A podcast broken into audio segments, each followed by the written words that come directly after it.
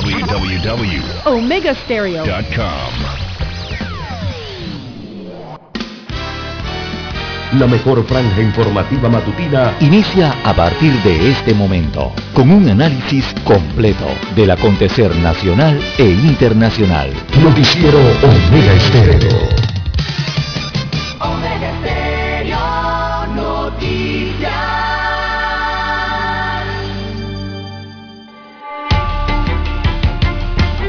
Continuación, los titulares, con los hechos que son noticias hoy.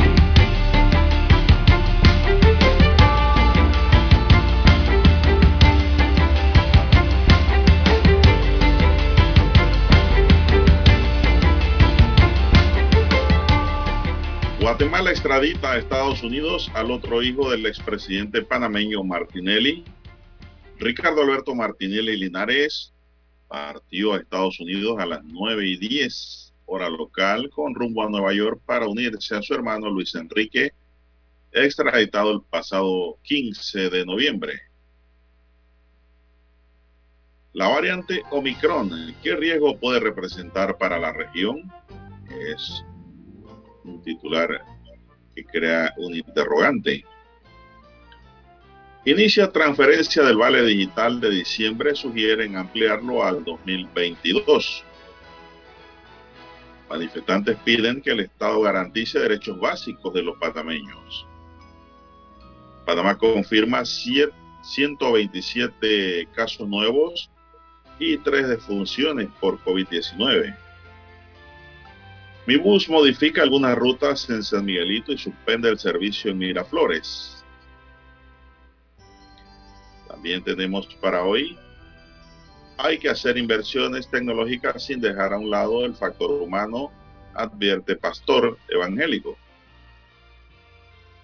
Acodeco visita 18 supermercados en operativos nocturnos, mantendrán dinámica.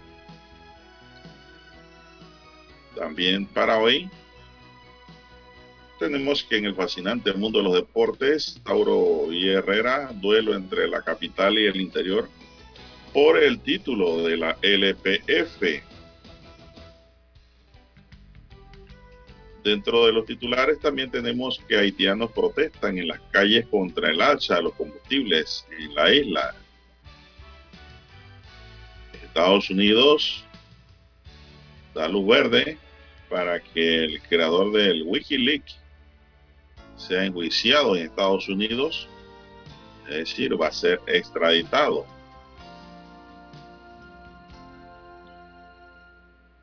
Marcharon para reclamar sus derechos, estamos hablando de grupos de trabajadores.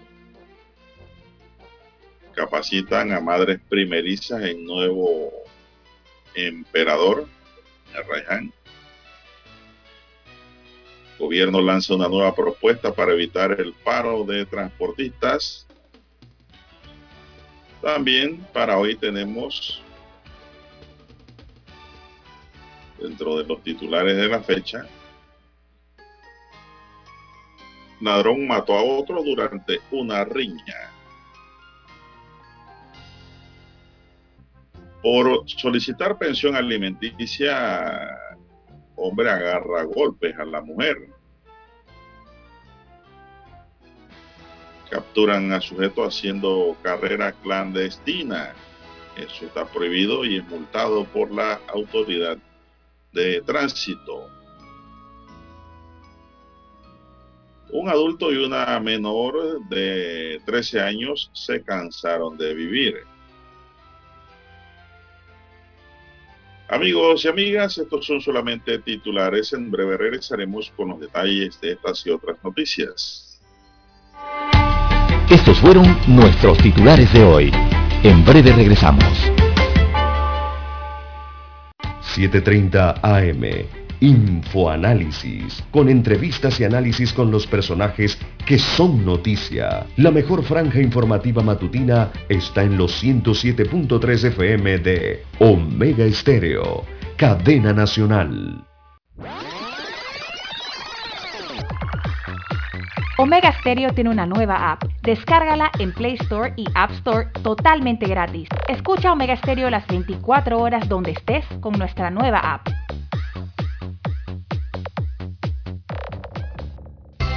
Que este nuevo año les traiga esperanza, salud, fe, alegría, amor, prosperidad, dicha, paz. Solo lo mejor para todos los oyentes de Omega Estéreo. Felices fiestas. Omega Stereo.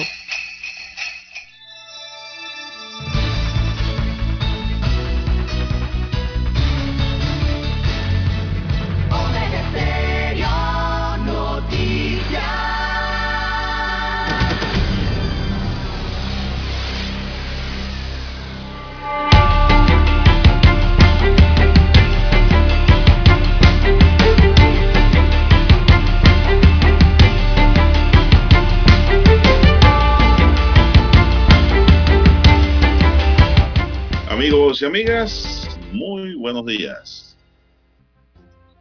Hoy es sábado 11 de diciembre del año 2021. En el tablero de controles para hoy está don Roberto Antonio Díaz. En la mesa informativa les saludamos César Lara y un servidor Juan de Dios Hernández Sanur para presentarle la noticia, los comentarios y los análisis de lo que pasa en Panamá y el mundo en dos horas de información, iniciando esta jornada como todos los días con fe y devoción, agradeciendo ante todo Dios Todopoderoso por esa oportunidad que nos regala de poder compartir una nueva mañana y de esta forma llegar hacia sus hogares, acompañarles en su vehículo, en su puesto de trabajo y donde quiera que usted se encuentre,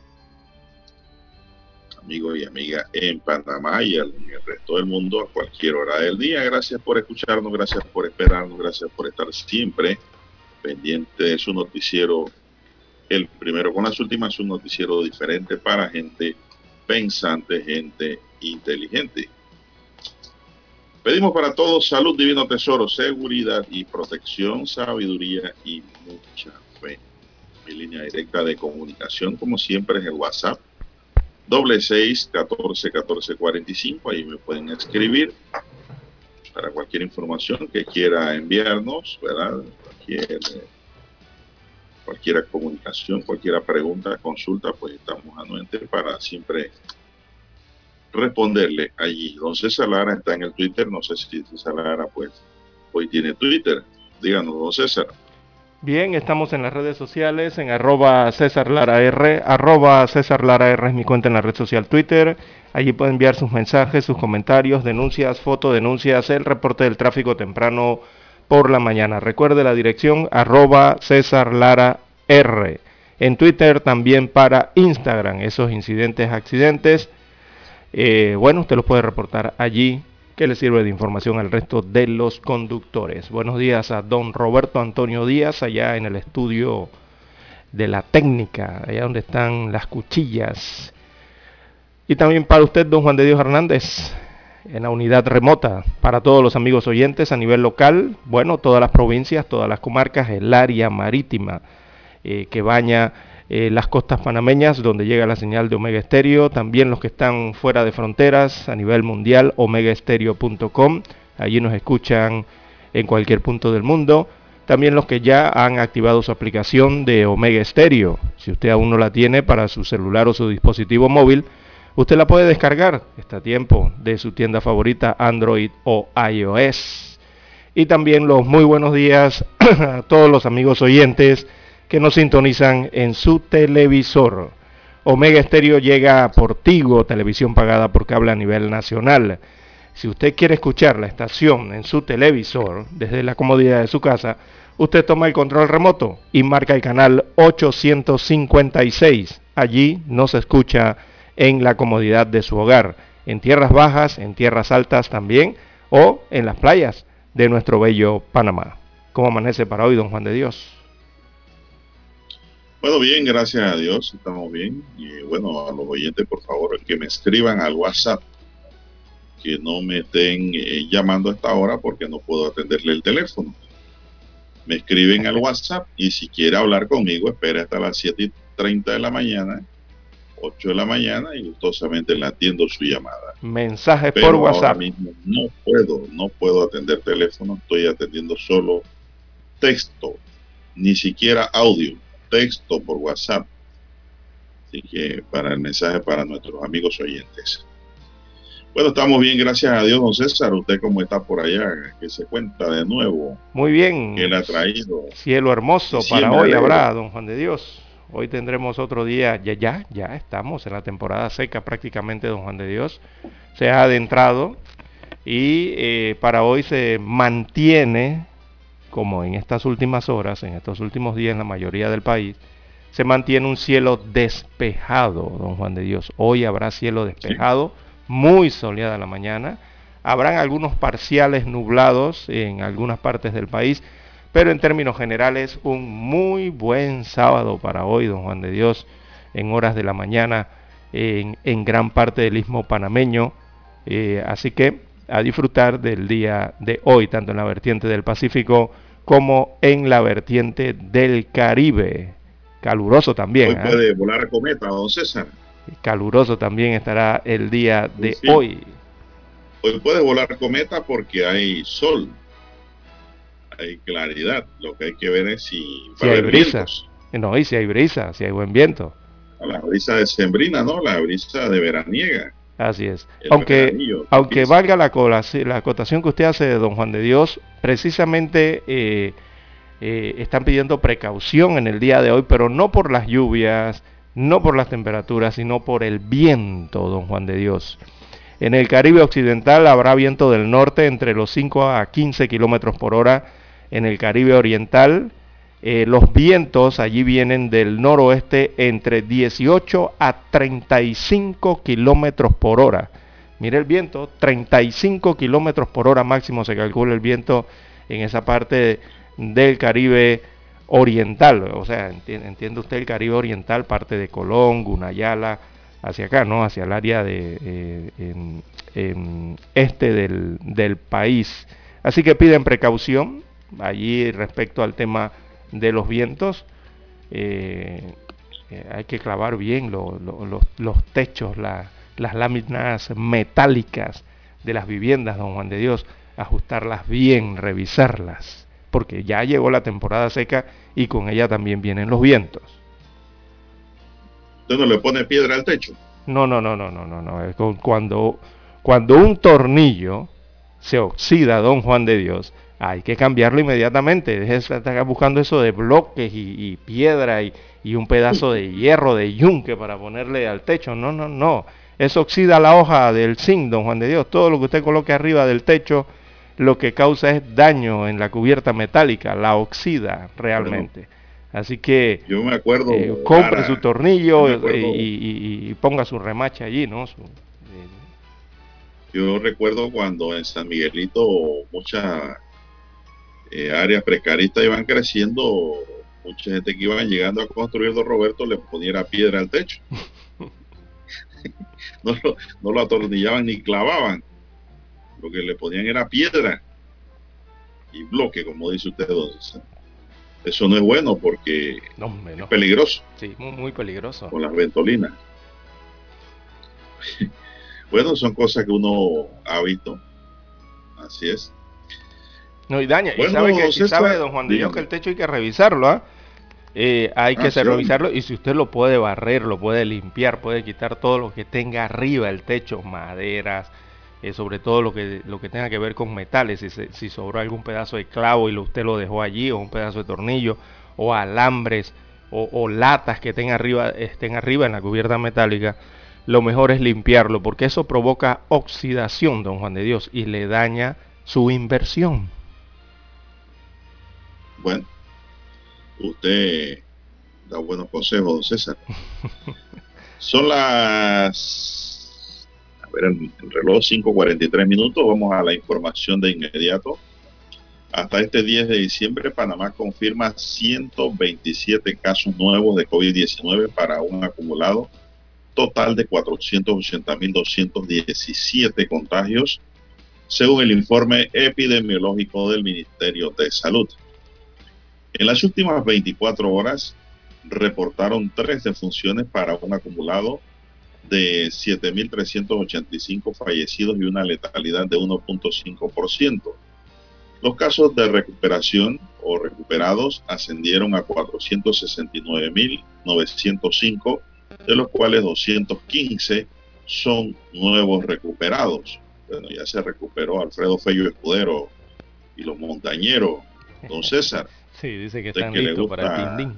la cumbia interiorana, la cumbia montañera, ya sabe, pues ya el hombre va a empezar actividades y estaba leyendo allí que ya va a reanudar su agenda. Así que para los bailadores, don César, así como usted que le gusta la música típica, el hombre va a entrar en acción ya libre de COVID. Bueno, este viernes el MINSA reportó la aplicación de 3.443 pruebas para una positividad de 3.6%. En cuanto a los casos activos, el informe contabilizó en 2.927 casos, de los cuales 2.818 están en aislamiento domiciliario y 109 hospitalizados. Las personas con el nuevo coronavirus que están en aislamiento se dividen en 2.729 en casa y 89 en hoteles. En sala COVID-19 hay 95 hospitalizados y en la unidad de cuidados intensivos otras 14 personas. 95 No sé más si 14. tienes datos adicionales, don César. Sí, allí importante, perdón, esta cifra que dio, eh, acaba de dar de 95 en, en salas, eh, ¿verdad? Y 14 en unidades de cuidados intensivos, 90 y, eh, muy buenos números al respecto. Eh, son los números más importantes por, ahora, ¿no? Los que tienen que ver con hospitalizaciones y, con la unidad de cuidados intensivos. Esa es la cifra que, hay que esperar que se mantenga baja, que siga bajando. Esperemos que no haya de esos casos, pero siempre se van a registrar. Así que luce bien el control de la pandemia en Panamá. Bien, son las 5.46 minutos. Seis, eh, bueno, también tenemos en relación al COVID, esto tiene relación, Lara, eh, don César, don Roberto Antonio Díaz Pineda Cañate, que el que lleva Corizo. Este viernes el gobierno nacional inició la transferencia de los 120 dólares que recibirán 477.894 panameños en sus cédulas al cumplir con los cursos de habilidades blandas y servicio comunitario. La transferencia que termina el próximo martes 14 de diciembre es para las personas residentes en los distritos de Arraiján, Colón, Chitré, David, La Chorrera, Panamá, Santiago y San Miguelito, además de los artesanos, capacitadores del INADE, miembros de la industria creativa y los boneros registrados en el Ministerio de Cultura y el municipio de Panamá, respectivamente, entre otros. Este vale es una ayuda social del Plan Panamá Solidario creado en 2020 por el gobierno nacional en medio de la pandemia del COVID. Bueno, muchos alcohólicos también están contentos, don Roberto, porque están recibiendo el vale, sabrosón. La verdad que yo no sé quién les da esos cursos virtuales para mantenerse cobrando, porque todo eso es automatizado y nadie sabe si es la persona, ¿verdad?, que está dando el curso o es otro, don Roberto, que le está dando el curso para que le llegue el vale. Aunque el junio pasado el presidente Laurentino Cortizo anunció que el vale estaría vigente hasta este mes de diciembre, la comisión inter, interministerial del Plan. Panamá Solidario recomendó su extensión para el próximo año, según confirmó la titular del Desarrollo Social, María Inés Castillo. No obstante, le corresponderá al presidente tomar la decisión y anunciarla. Tentativamente la extensión del vale será hasta junio de 2022. ¿Qué le parece, don César? Bueno, don Juan de Dios, han anunci- eh, usted dio la cifra. Eh, calculan un escenario de aproximadamente unas 478 mil personas. 478 mil personas serían las que estarían eh, recibiendo el vale digital si se extiende hasta el mes de julio. Ese es el cálculo que tienen eh, de beneficiarios ¿no? Eh, para el 2022 en ese semestre. eh, con la entrega de este vale digital, igual que lo harán, como ya usted bien ha señalado, este mes, de estos 120 dólares, que incluyen beneficios em, para personas con contratos suspendidos en Arraiján, en Colón, en Chitré, en David, en La Chorrera, en Panamá, en Santiago, también en otros puntos eh, de la geografía nacional. Así que, don Juan de Dios, eh, bueno, a uno le suena todavía o le resuena en los oídos que haya personas con contratos suspendidos para el próximo año. Eso le iba a preguntar, ¿dónde, salió eso? Exacto, es, lo que me, me, llama la atención, ¿no? Eh, con la movilidad y la economía ya abierta completamente en el país, es raro escuchar que nos hablen todavía de contratos suspendidos. Mm, muy extraño, ¿no? O se mantiene la, relación laboral eh, o no han tomado alguna decisión todavía con los empleadores con no, lo que pasa, empleados. Eh, don César, es que ese vale lo está recibiendo también mucha gente que no registran como personas empleadas, ¿no? Y pues masivamente cuando lo repartieron les llegó y ahora le sigue llegando porque eso lo repartieron por cédula. Entonces mucha gente que nunca ha trabajado inclusive y están recibiendo el vale y lo van a seguir recibiendo hasta junio. Así es, pero son personas que viven del día a día, ¿no? Independientemente, pero no aparecen registradas eh, como empleados eh, que coticen en la caja de seguro social. Personas que trabajan pues independientemente, pero afortunadamente les está llegando ese vale. afortunadamente para ellos. Bien, yo sí pienso que el vale, es que el vale digital ahora no se le hizo nunca un estudio real. Sí, por el estado de emergencia y lo rápido que se pudo aplicar 120 a los 65. Allí sí, si te ubican que tienes una finca o tienes trabajo o tienes ingresos, te quitan esos 120. Acá no se ha hecho nada. Acá lo único que se ha hecho es de que capacitar o hacer horas de trabajo en la comunidad, ¿no? Y con eso es suficiente para que te den entonces se vale. Pero es lo que yo digo, mucha gente lo está recibiendo y ni lo necesitan realmente. Y otros lo, todos lo cogen es para tomar alcohol. Sí. Bueno, seguimos. Son las 5.52 minutos. ¿Qué más nos puede usted decir, don César, para hoy? Bueno, eh, don Juan de Dios, el sistema clave eh, de transferencias bancarias el día de ayer causó, eh, la verdad es que, gran dolor de cabeza para los cuentavientes. Eh, la tarde de ayer eh, este sistema presentó o, por varias horas presentó afectaciones en el servicio que brindaban los cajeros automáticos y también principalmente el tema de los puntos de venta, ¿no? el POS, como se le conoce en la jerga bancaria, allí en los locales comerciales en Panamá. ayer enviaron un comunicado, el tema del sistema clave, ya que los diferentes bancos de la localidad también informaron a todos sus clientes sobre el, problema que existía el día de ayer y que se mantenía entonces una intermitencia en las transacciones de los ATM y los puntos de venta de los proveedores de Telered, que es el que maneja el sistema clave. Eh, y bueno, eh, por varias horas realmente hasta entrada la noche muchos de los bancos y de los puntos de ventas no se podían utilizar. Así que esto causó problemas en las compras eh, decembrinas eh, para muchos afiliados a este sistema y también la inconveniencia ¿no? de muchos comercios de poder vender.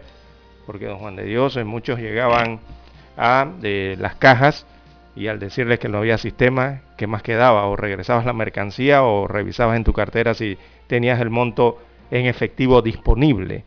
Así que esto provocó gran problema a los tarjetavientes el día de ayer, que no pudieron realizar ninguna transacción, eh, ya que el servicio estaba como decimos en buen panameño, caído, don Juan de Dios.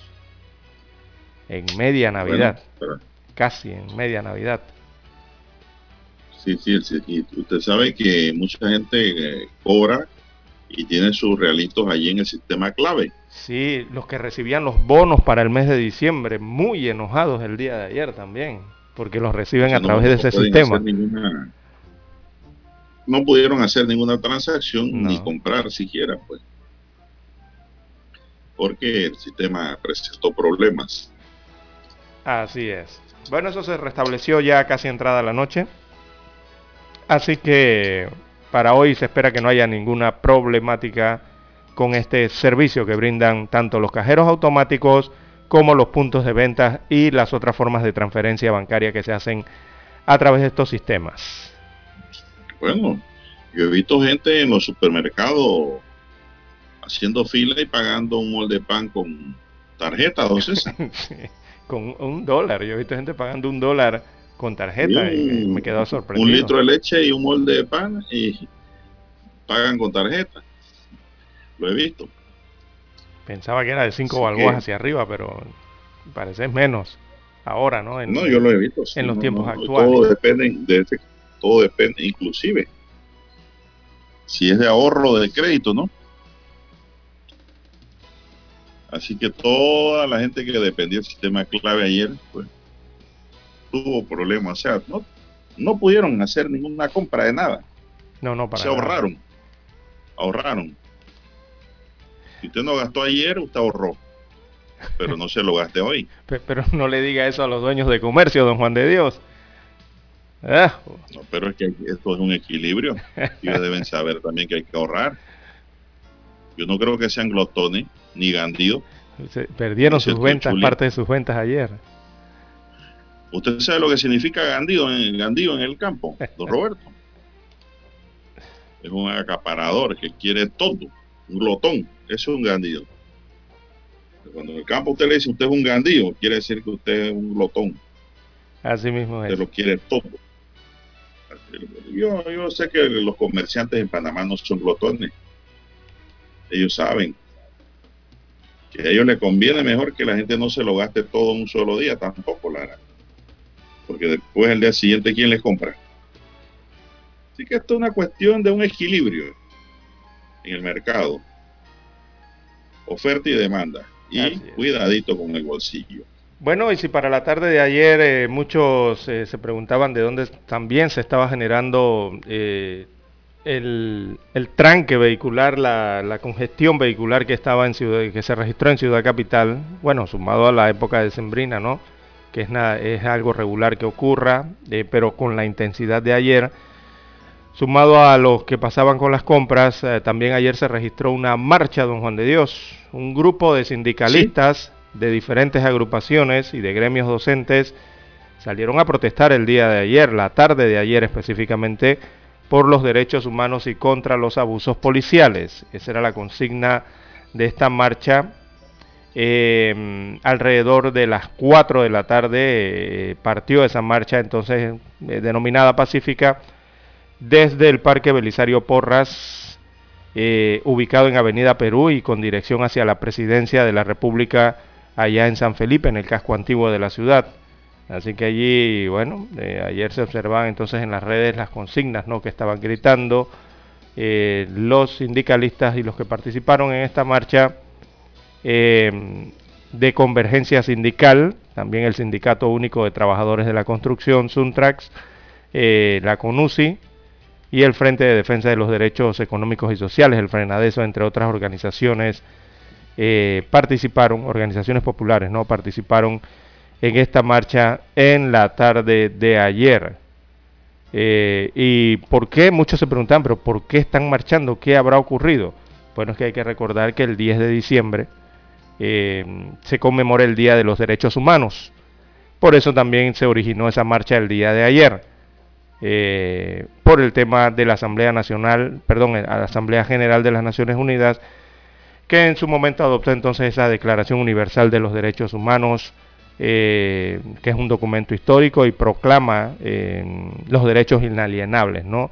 de toda persona como ser humano independiente de color, de raza, de religión, de sexo, idioma, opinión política u otra índole. Así que también ayer conmemoraban esa fecha del 10 de diciembre cuando se eh, anunció en 1948 eh, la conmemoración del Día de los Derechos Humanos. Parte de lo que ocurrió ayer y que también congestionó las vías en Ciudad Capital. Bueno, vamos a hacer una pausa, dice don Roberto. Vamos a hacer una pausa para escuchar nuestro himno nacional.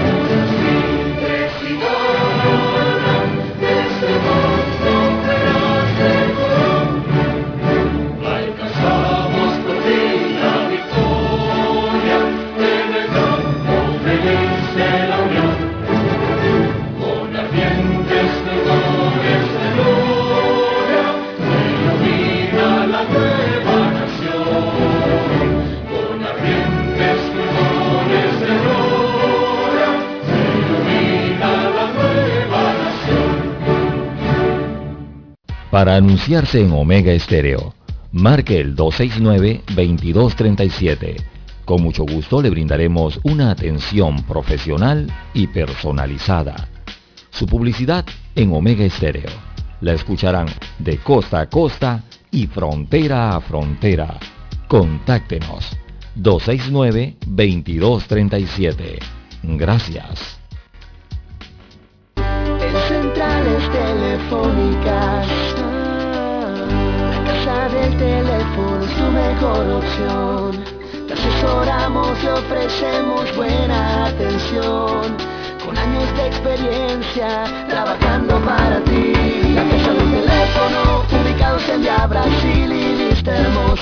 Casa del teléfono, líder en telecomunicaciones. La casa del teléfono, distribuidores de Panasonic.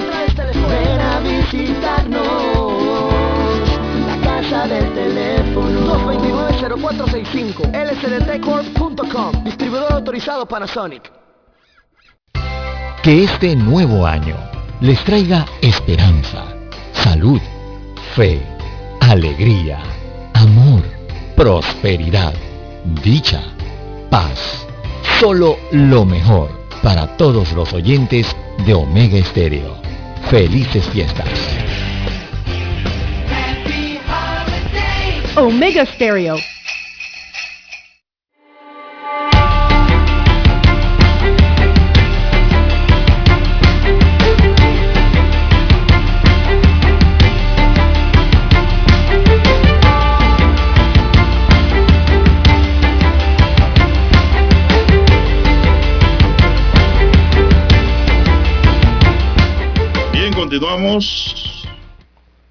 Ya son las seis, cuatro minutos, hora para todo el país.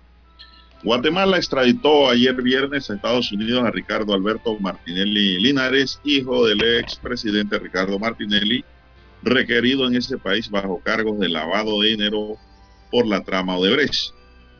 El hijo mayor del expresidente panameño partió a Estados Unidos a las 9 y 10 de la mañana con rumbo a Nueva York para unirse a su hermano Luis Enrique, extraditado el pasado 15 de noviembre.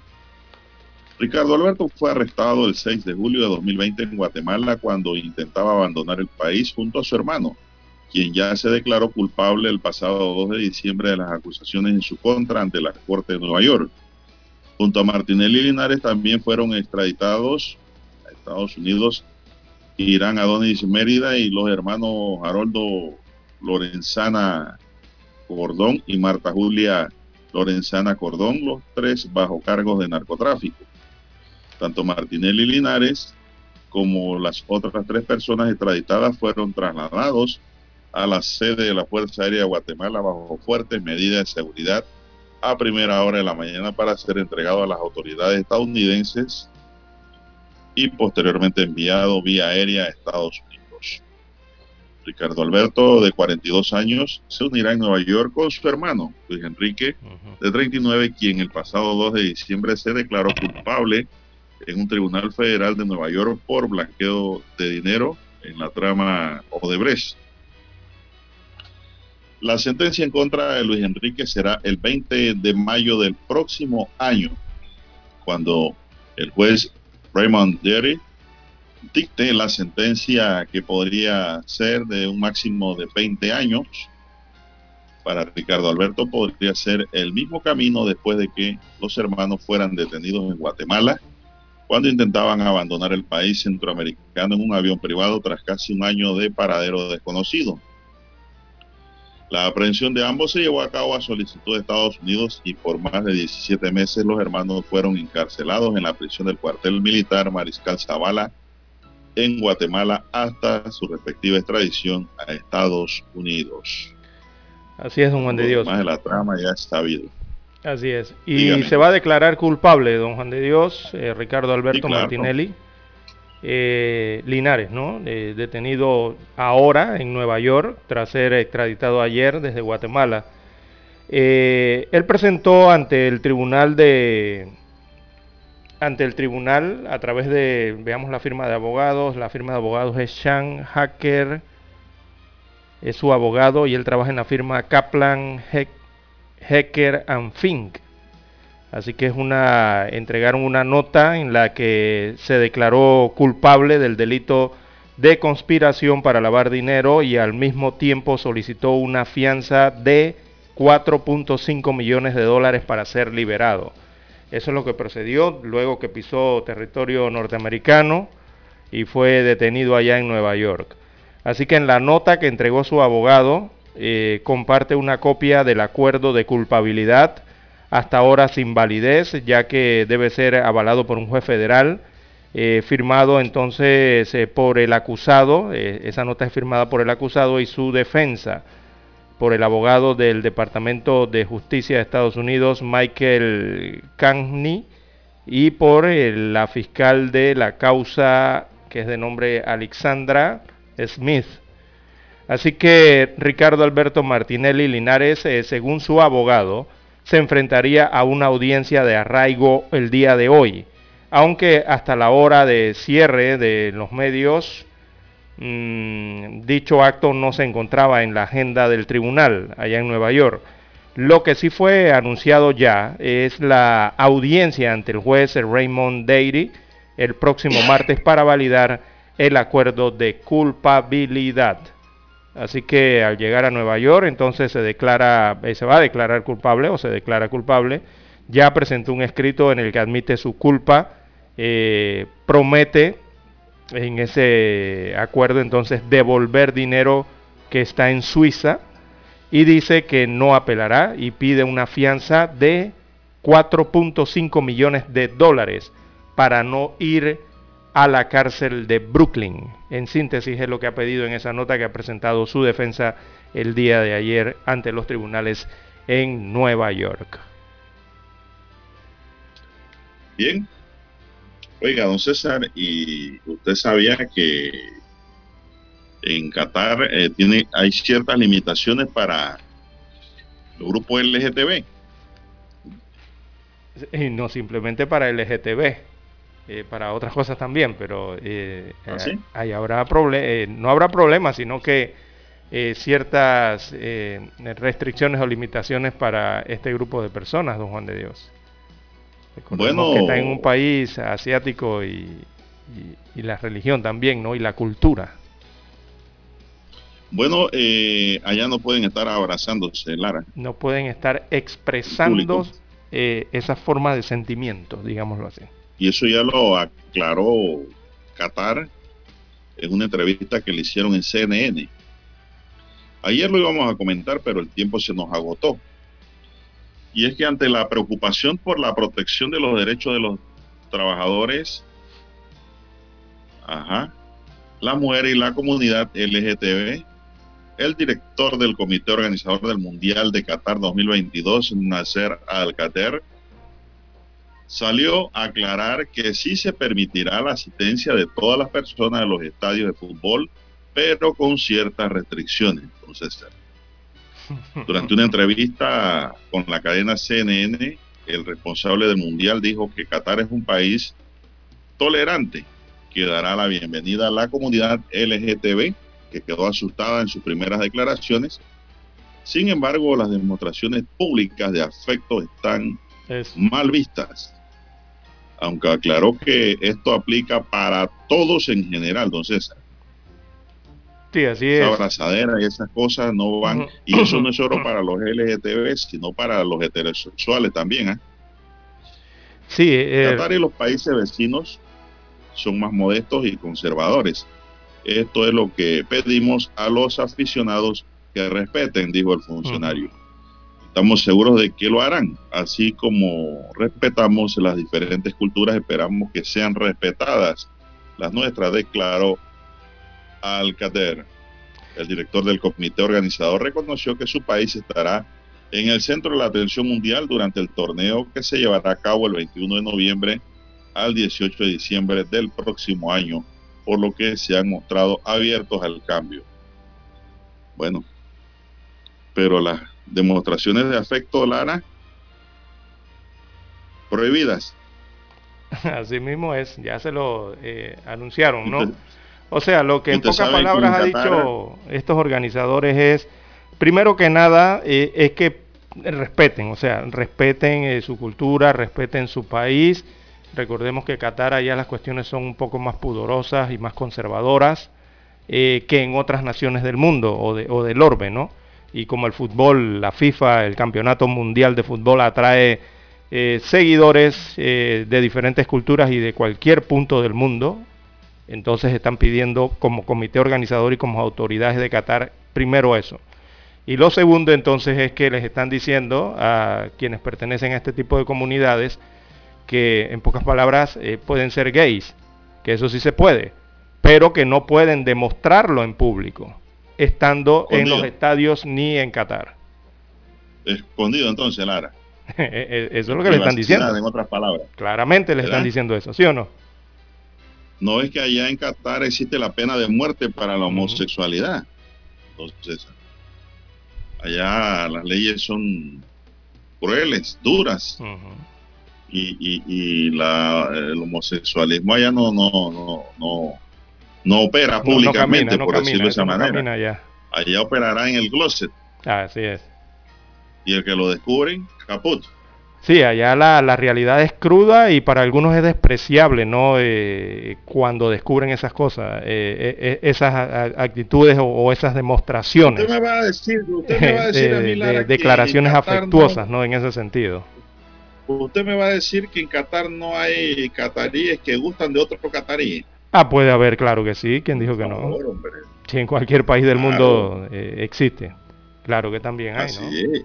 Y mujer que ama a otra mujer. A otra mujer, también. exacto. Eso no solo, eso no es exclusivo de ninguna nacionalidad. Lo único es que allá las leyes son duras. Es ex- La ley exigentes. sharia. Las Sí. demostraciones públicas de afecto entre homosexuales están mal vistas y esto se aplica a todos. Qatar y los países vecinos son mucho más conservadores y pedimos a los aficionados que respeten. Estamos seguros de que lo harán. Así como nosotros respetaremos las diferentes culturas, esperemos que la nuestra también lo sea. Los miembros de la comunidad LGTB, TIQ, o están agregando letras, vendrían a Qatar como aficionados y asistentes a un torneo de fútbol y podrán hacer lo que haría cualquier otro humano, señaló el ejecutivo catarí.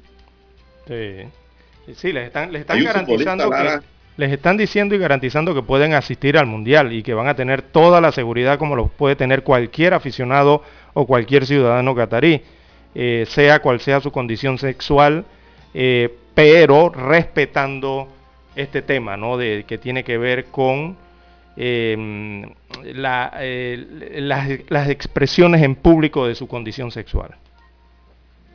Bueno, en Qatar, para cerrar este bloque, señoras y señores, la homosexualidad es castigada hasta con más de cinco años de cárcel. Y en caso de que el homosexual sea musulmán, ellos pueden llegar a ser ejecutados, porque en aquel país se rigen bajo lo que se dice la ley sharia, exacto. la ley islámica, que detalla el código de conducta de la sociedad, los criterios morales y lo que es aceptado o no. Sí, A hay- su vez, en una nota que le brindó a CNN, Alcater también se refirió a lo dicho por Josh Cavallo, el primer futbolista activo en declararse abiertamente que es gay. Que tuvieran gran trascendencia mediática. El australiano había confesado que tenía miedo de ir a Qatar porque había leído que en ese país existía la pena de muerte para los homosexuales. El catarí le contestó, le damos la bienvenida y lo invitamos a que venga a conocer Qatar antes del Mundial. Nadie se siente amenazado aquí. Creo que esta percepción de peligro se debe a las múltiples acusaciones y noticias que dan un panorama negativo al país, dijo el dirigente. En este tema, Gianni Infantino, presidente de FIFA, ha pedido a Qatar más tolerancia como parte del programa de la FIFA de igualdad social y respeto a las orientaciones sexuales de las personas, don César. ¿ah? Habló Infantino también de la FIFA. Es que, es que en el mundo hay países que tienen legalizado el tema del matrimonio entre mismas personas y otros países no, que es parte de este mismo, de esta misma temática, don Juan de Dios. Y lo que están pidiendo tanto el organizador del mundial como las autoridades de Qatar es, eh, eh, es respetar ¿no? las costumbres de- del país. Bueno, ya saben, tiene que haber buen comportamiento porque la cultura ya es diferente. Es lo que yo resumo aquí. No es que no puedan ir, sí pueden ir, pero tienen que comportarse neutro. Clara. Sí, evidentemente eso... Nada positivo, nada negativo, neutro. Sí, va, va a haber su polémica, ¿no? Eh, don Juan de Dios, eh, estos temitas van a generar cierta polémica, pero bueno, el mundial es en Qatar y hay que respetar la cultura. Vamos a la pausa, don Roberto Antonio Díaz. Estamos preparados, adelante. Somos Omega Estéreo. 40 años siendo la cadena nacional en FM Estéreo, pionera en Panamá. Desde los estudios de Omega Estéreo, establecemos contacto vía satélite con la voz de América. Desde Washington, presentamos el reportaje internacional.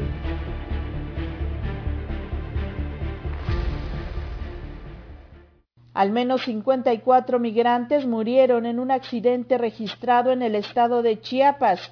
Según el informe preliminar de las autoridades, los hechos ocurrieron cuando el chofer de un tráiler que trasladaba migrantes centroamericanos perdió el control debido al exceso de velocidad, se impactó con el muro de contención y volcó. El siniestro ocurrió en la carretera panamericana a las 15.30 horas en un tramo entre Chiapa de Corzo y Tuxtla Gutiérrez. Además de las personas fallecidas, hay por lo menos 105 lesionados, 83 hombres y 22 mujeres. Todos ellos viajaban hacinados en la caja del tráiler. La Fiscalía General de la República informó que atrajo las investigaciones del caso por tratarse de migrantes y de un accidente ocurrido en una vía de comunicación federal. El Instituto Nacional de Migración informó que coordina esfuerzos con autoridades nacionales, estatales y municipales para brindar asistencia consular, identificar los cuerpos, cubrir los gastos funerarios y facilitar la repatriación de los restos a los países de origen. Detalla que la atención humanitaria que se otorgará a los sobrevivientes será el alojamiento, alimentación y, en caso de que acepten, tarjetas de visitante por razones humanitarias. Luis Manuel García Moreno, secretario de Protección Civil de Chiapas, reveló que la mayoría son de origen guatemalteco. Este tractocamión procedía de Comitán, de Domínguez, y por los testimonios de las personas sobrevivientes, eh, comentan, son originarios, la mayor parte de ellos, de Guatemala. El Instituto Nacional de Migración se está haciendo cargo de, al respecto. Autoridades de los consulados de Guatemala en México visitan hospitales de Chiapas para identificar a las víctimas. En sus redes sociales, el presidente Andrés Manuel López Obrador lamentó profundamente la tragedia y señaló que es muy doloroso. Sara Pablo, Voz de América, Ciudad de México. Escucharon vía satélite desde Washington el reportaje internacional.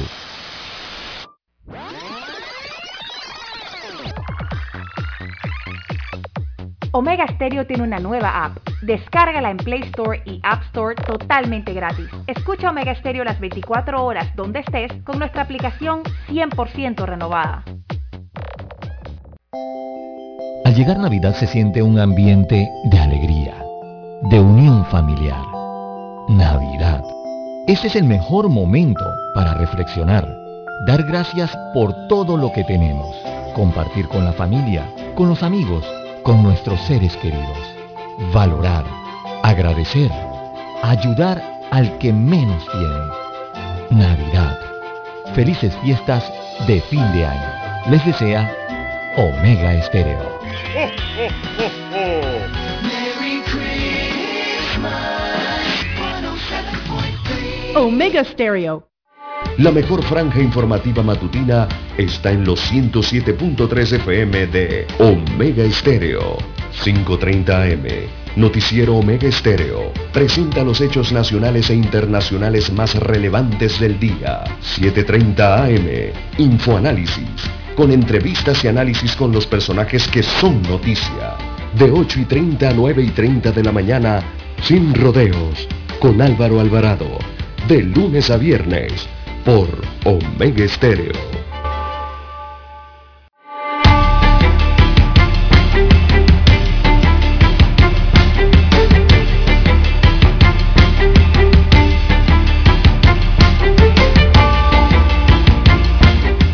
Bien, avanzamos. ¿Qué hora es? ¿Qué hora tiene don César? Bien, el reloj Omega marca las 6.23 minutos eh, de la mañana en todo el territorio nacional, eh, don Juan de Dios. El reloj Omega Estéreo. Así es, Omega Estéreo. sí, porque hay reloj Omega también. No, no, no. Este es Omega Estéreo. Así el es. mejor. Acá en el estudio. 6.23 minutos eh, de la mañana en todo el territorio nacional. Usted me estaba contando, don César, de que un maleante le disparó a otro cuando estaban intentando robar. En medio de un ¿Cómo robo, don? Juan de Dios. Mire usted, un delincuente. pelea entre Mm. maleantes yo la veía nada más en el Peterete, en la televisión, cuando Chompira peleaba con el con el gordo. Los choclitos peleaban. No, no se llamaba Choclito. Bueno, yo le decía los choclitos también, ¿no? Él tenía otro nombre. El. Chompiras. No, Chompira era eh, Roberto Gómez, el gordo. era el compañero de asalto, de robo. Bueno, ¿qué fue lo que ocurrió aquí en la vida real, don César, que usted me estaba comentando? ¿Qué Bueno, sí, un delincuente, un delincuente discutió con otro y discutieron en medio de un asalto, de un robo, y eh, lo mata de un disparo, don Juan de Dios. Mire usted los niveles de violencia incluso entre ellos mismos, ¿no? Y, de- y cómo anda la delincuencia en nuestro país, ya que un delincuente fue asesinado de un disparo en la cabeza, propinado por su cómplice, cuando ingresaron a robar en un local comercial. Así que el hecho de sangre se registró eso de la una de la mañana eh, del jueves en la calle décima, corregimiento de Parque Lefebre, eso cerca al estadio Andy Alonso, aquí en Ciudad Capital. Eh, cinco hombres, eran cinco hombres, todos con armas de fuego y vestidos con uniformes de la Policía Nacional, forzaron entonces la cerradura del local comercial e ingresaron en su interior. El seguridad... Así es. El seguridad de el establecimiento eh, fue agredido y también fue despojado de su celular. Se informó que los delincuentes revisaron el área y no encontraron lo que buscaban. Al momento de retirarse, eh, entonces se genera una discusión entre dos de los cinco hombres y luego se escucha un disparo. Unidades de la Policía Nacional se trasladaron al lugar ante la alerta, pero al llegar encontraron el cuerpo inerte de un hombre tirado en el pavimento. A la escena del crimen eh, también llegó el 911, que dictaminó la muerte del sujeto. Así que, don Juan de Dios, esto ocurrió ayer. Eh, la Policía Nacional de la zona de San Francisco confirmó el crimen ocurrido en medio del intento de robo y explicaron que personas eh, presuntamente vinculadas a organizaciones delictivas eh, se produce entonces este intercambio de disparos donde es impactado uno de ellos y muere, ¿no? Imagínese usted. Pero no encontraron nada. No, no encontraron nada ni se llevaron nada. Ahí pudiera estar el móvil. Uno se enojó con el otro. Se equivocaron, ¿será? O los datos que Sería tenían no eran los correctos. Es una suposición, ¿no? Sí. Me imagino que como salieron frustrados, uno la cogió con el otro. Y le descargó el arma. Bueno, un tiro, por lo menos un, un disparo. Pero mira hasta dónde hemos llegado. Ya la vida para estos sujetos no tiene ningún valor. O sea, desde el momento en que ya tú le pierdes el valor a la vida y el respeto a tu semejante, ya tú dejas de ser un cristiano o alguien que cree en Dios. Se, sal- se vuelven salvajes ese tipo de elementos y eso es lo que pasa allí. Bueno, en otro caso, un hombre que gozaba de trabajo comunitario como opción a su sentencia de 60 meses de prisión por el delito de violencia doméstica emitida en el 2020, tendrá que cumplir el resto de la pensión o de la pena en prisión. La sección de familia de la Fiscalía Regional de Panamá Oeste logró que el juzgado de cumplimiento revocara el trabajo comunitario y ordenara el ingreso a un centro penitenciario al individuo por agredir nuevamente a su pareja el pasado 5 de febrero de 2021 en Arraiján. En el acto de audiencia, la fiscal Gira Estelvina Sánchez eh, Torrentes, en representación del Ministerio Público, demostró con elementos de convicción ante la juez de cumplimiento, Carol Navarro, el peligro de muerte que corre la víctima, quien es sobreviviente de otros ataques por parte de su pareja a quien se imputó cargos por el mismo delito el 21 de mayo de este año. El agresor, a pesar de la sentencia que llevaba a cuesta, violentó la medida de trabajo comunitario.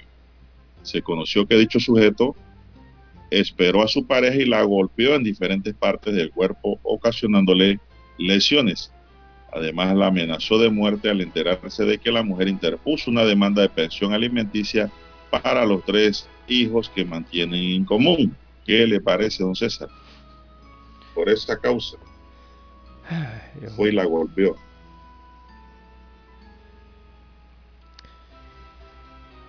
Totalmente fuera de orden. Totalmente abusiva la posición de este sujeto que ahora tendrá que pagar prisión y de seguro, don César, eh, le van a abrir un nuevo proceso por ese acto cometido. Ya son las 6:29 minutos. Vamos a hacer una pausa, don Roberto, porque tenemos que escuchar ahora el periódico. Infoanálisis. De lunes a viernes, de 7 y 30 a 8 y 30 de la mañana por los 107.3 FM de Omega Estéreo. Con Guillermo Antonio Adames, Rubén Darío Murgas y Milton Enríquez. Infoanálisis. El programa para gente inteligente como usted.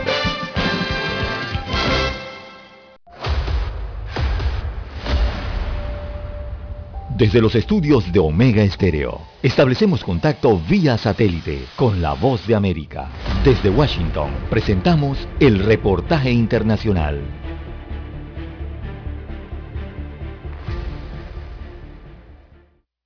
La alta comisionada de las Naciones Unidas para los Derechos Humanos, Michelle Bachelet, se refirió a los mandatos de vacunación contra el COVID-19 que muchos gobiernos están implementando y destacó las posibles repercusiones de esta medida que podría imponer límites a las personas, aunque aclaró que no es una determinación prohibida por los derechos humanos. El mensaje surgió durante el discurso de apertura del seminario sobre acceso a medicamentos y vacunas organizado por su organización y también mencionó.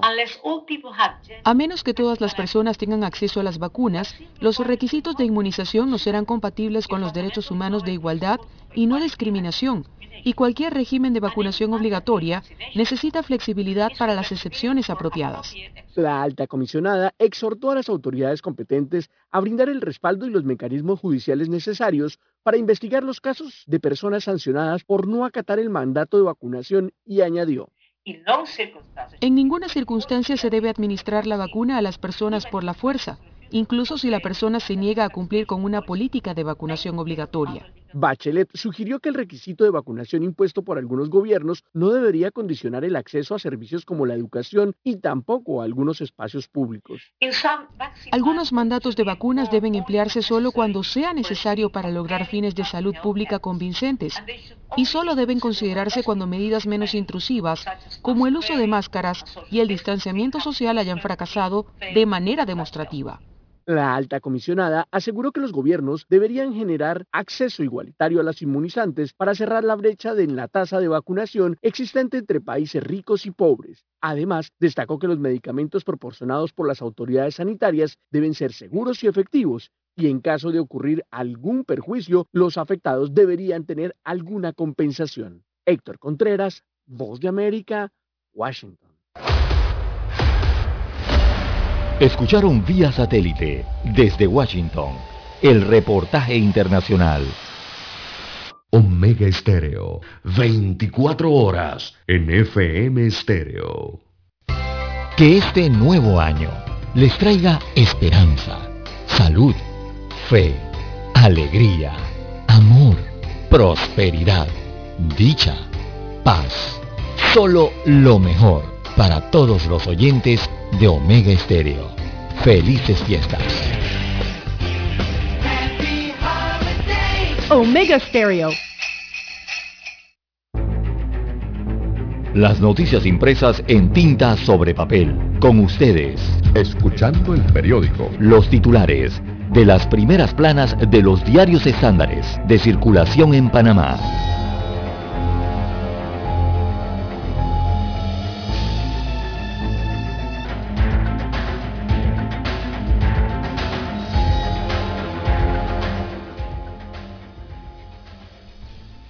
Bien, amigos oyentes, el diario La Prensa titula para este sábado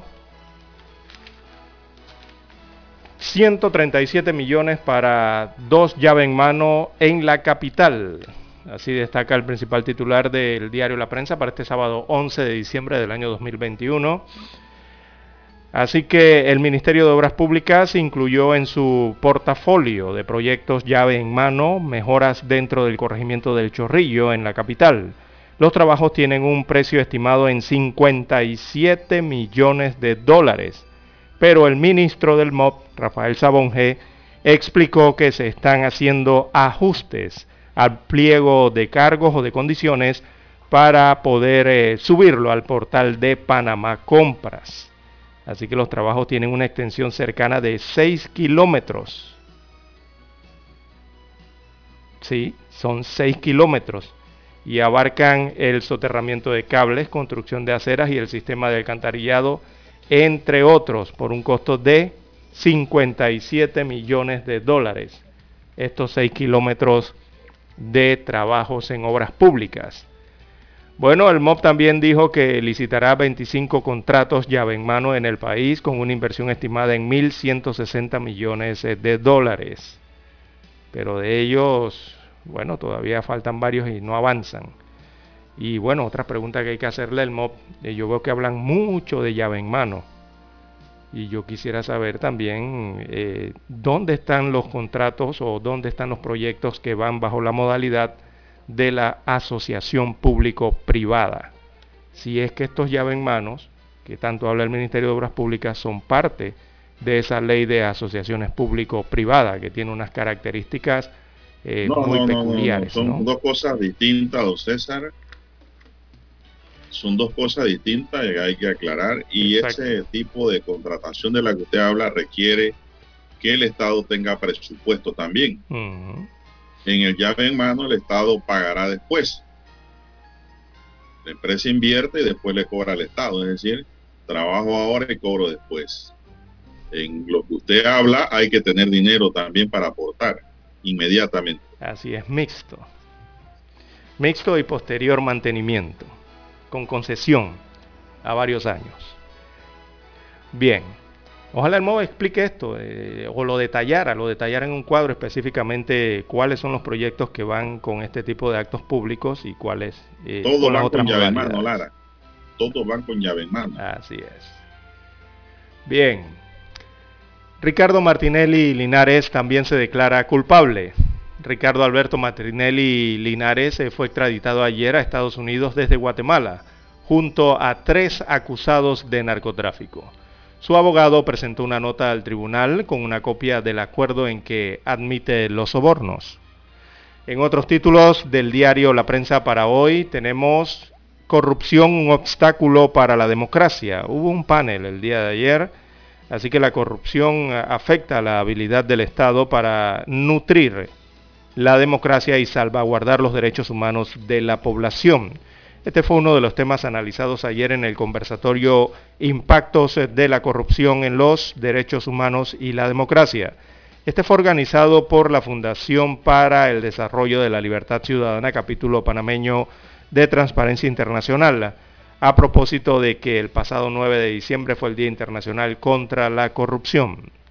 En otros títulos del diario La Prensa, pacientes y médicos aguardan por un nuevo Instituto Oncológico Nacional. Esto está en proyecto, así que los médicos y también las organizaciones de pacientes llevan décadas esperando la construcción de un nuevo oncológico. Aníbal Villarreal, subdirector del oncológico, espera que esta vez el proyecto sí se ponga en marcha, luego que el ministro de Salud eh, anunciara que entre diciembre de este año y enero del año 2021 se publicará la licitación. También Minsa apuesta por vacunación y vigilancia genómica, esto en medio de la pandemia. Eh, para mantener a raya los contagios de COVID-19, el Ministerio de Salud le apuesta a la vacunación y a la vigilancia genómica. Hoy irá al circuito 12.2, este circuito 12.2 queda en la comarca Nave Buglé, Así que ante las nuevas variantes, la Organización Panamericana de la Salud, la OPS, también dice que la prioridad urgente es acelerar el acceso a las vacunas. También entre los títulos que presenta hoy el diario La Prensa en la sección Panorama reclaman reparación por la desaparición de Portugal. En economía, Empresa Nacional de Autopistas recupera ingresos y busca reducir la morosidad en la sección Vivir Más, Matrix, un fenómeno de acción y vanguardia. Bien, eh, estos son los títulos que presenta en portada el diario La Prensa para la mañana de hoy. Pasemos ahora a revisar eh, la primera plana que tiene la decana de la prensa nacional. Adelante, don Juan de Dios. Bueno, la estrella de Panamá nos dice Guatemala extradita a Estados Unidos al otro hijo del expresidente panameño Martinelli. Ricardo Alberto Martinelli Linares partió a Estados Unidos a las 9.10 hora local con rumbo a Nueva York para unirse a su hermano Luis Enrique Martinelli Linares extraditado el pasado 15 de noviembre. Algo más que cultura con la visita de la poetisa María Teresa Quintero. Esta poetisa ha enmarcado en su libro las vivencias, experiencias, conocimiento y sabiduría de su andar por la vida, plasmadas en versos y poesía. Pastor Marcelino dice, hay que hacer inversiones tecnológicas sin dejar a un lado el factor humano. La variante Omicron ¿Qué riesgo puede representar para la región? De inmediato, las bolsas de valores y las cotizaciones de, la, de los criptoactivos se desplomaron ante el nervio de los inversionistas quienes, como es costumbre ante una situación de alarma mundial, liquidan parte de sus posiciones activas y se refugian. También tenemos que inicia la transferencia del vale digital de diciembre sugieren ampliarlo al 2022. Manifestantes piden que el Estado garantice derechos básicos de los panameños. Derechos básicos, Lara, como el derecho al agua potable. Es un derecho básico. Panamá confirma 127 casos nuevos y 3 defunciones de COVID-19. Mi bus modifica algunas rutas en San Miguelito y suspende servicio en Miraflores también tenemos la variante Omicron. ¿Qué riesgo puede representar para la región? Es la pregunta que hace también en la página económica la estrella de Panamá. Acodeco visita 18 supermercados en operativo nocturno. Ellos mantendrán la dinámica. Ahora queremos conocer los resultados, don César, de esos operativos. Si todo está bien, bueno, amén, no hay problema, pero queremos ver qué irregularidades pudieran haber encontrado. Asamblea de la OMI elige a Panamá entre las mayores potencias marítimas del orbe. En los deportes, Tauro y Herrera, duelo entre capitalinos e interioranos por el título en Panamá. A Herrera, le corresponde defender la idea de los equipos de expansión del interior panameño. Herrera pues está jugando muy bien y para muchos es un favorito, ya que Tauro no ha demostrado mayor cosa, don César, ante la alianza. La alianza le faltó fue un poquito más de candela y hubiese ido a la final. Pero al final se impuso el Tauro un gol por cero, pues, en donde la alianza botó muchos tiros al marco. Por eso dicen que Herrera se puede quedar con esta copa. Macherano, nuevo seleccionador de la Sub-20 de Argentina, el jefecito, como le conocen, afronta su primera experiencia como entrenador después de colgar las botas hace justo un año, tras una última etapa en Estudiantes de La Plata. Todos estamos de acuerdo a reforzar al equipo. El problema son los elevados contratos heredados, dice la porta del Fútbol Club Barcelona. En el plano internacional, haitianos protestan en las calles contra el alza en los combustibles. En varias arterias del área metropolitana de Puerto Príncipe se han levantado barricadas en llamas para protestar contra el incremento de los precios de la gasolina, el gasóleo y la parafina. Poca emisión de lava del volcán de La Palma y el problema ahora son los gases desde que el volcán entró en erupción el 19 de septiembre pasado han quedado dañados más de 72 kilómetros de carreteras, incluidas calles destrozadas y otras zonas del diario público subsumidas por la lava. Todo es piedra, don César. La justicia británica da luz verde a la extradición a Estados Unidos de Julian Assange el Tribunal de Apelación de Londres dio la razón a Washington en un recurso contra un fallo del pasado enero que había denegado la entrega del activista de, al considerar que presenta riesgo de suicidio. Pues, por encima de ello, ahora Julian Assange tendrá que enfrentar la justicia norteamericana de Estados Unidos. Presentan en Perú un proyecto de ley para despenalizar el aborto por violación Un estudio realizado en julio de este año por la encuestadora de Ipsos reveló que el 53% de los peruanos cree que el aborto debería permitirse en todas o ciertas circunstancias. Bien amigos y amigas, estos son los titulares que hoy les podemos dar a conocer del diario La Estrella de Panamá y concluimos así con la lectura de los titulares correspondientes a la fecha. Hasta aquí, Escuchando el periódico. las noticias de primera plana, impresas en tinta sobre papel.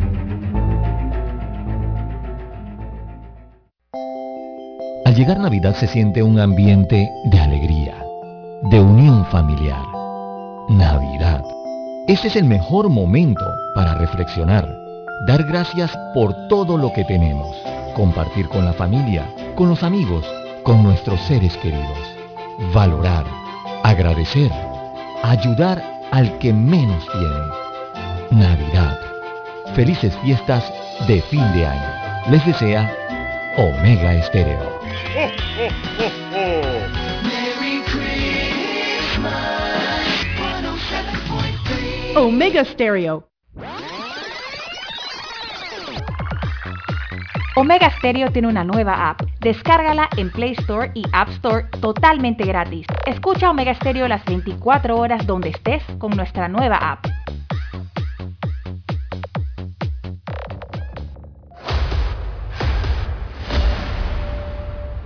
Desde los estudios de Omega Estéreo, establecemos contacto vía satélite con la voz de América.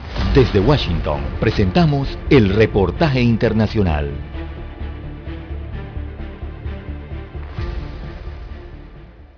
Compañías de todos los tamaños están replanteando sus planes para que los trabajadores regresen a las oficinas al tiempo que Omicron, la nueva variante del coronavirus, genera un nuevo periodo de incertidumbre. Google y Ford Motor Company son algunas de las compañías que han vuelto a demorar sus planes de regreso al trabajo presencial, mientras que otras cuyos empleados ya ocupaban sus escritorios están considerando incorporar nuevas medidas de precaución como el uso obligatorio de mascarillas. En días recientes, las autoridades de Gran Bretaña, Dinamarca, Noruega y Suecia pidieron a la población que trabaje desde casa siempre que sea posible debido a la preocupación por la nueva variante. Meta, antes conocida como Facebook, y la empresa de autos con conductor Lyft anunciaron que permitirán que sus trabajadores pospongan la vuelta a las oficinas cuando éstas vuelvan a abrir totalmente a principios del próximo año. Meta mantiene sus planes de reabrir su sede a finales de enero, pero sus empleados tendrán hasta junio para incorporarse. Estas medidas son el más reciente indicio de lo difícil que es para las empresas establecer planes firmes para el regreso obligatorio de sus empleados a las oficinas mientras la preocupación por el repunte de los contagios o las nuevas variantes siguen demorando los plazos. Este otoño la Delta hizo que muchas grandes empresas retrasaran la vuelta a labores hasta principios del año próximo. Una encuesta realizada por la firma Willis Towers Watson entre 543 compañías con un total de 5.200.000 empleados mostró que en promedio el 34% de los trabajadores que podían trabajar a distancia seguían haciéndolo, pero que la cifra bajaría al 27% en el primer trimestre de 2022. La consulta, no obstante, se realizó antes de la aparición de la variante Omicron. La nueva demora supone otro revés para los restaurantes, bares y otros negocios que tienen a los oficinistas como clientes principales.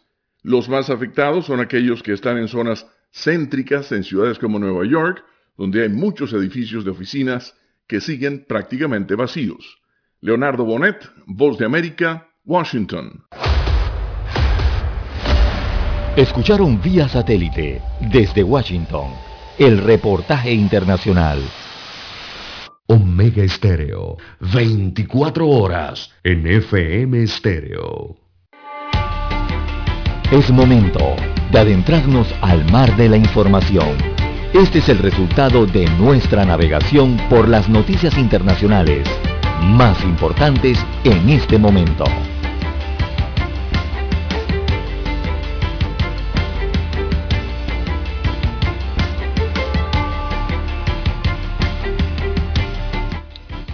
Bien, don César, vamos a darle un Vamos a darle un pincelazo de lo que pasa en el mundo a los oyentes. ¿Tiene algo ahí preparado ya? Bien, don Juan de Dios. eh, veamos rápidamente aquí.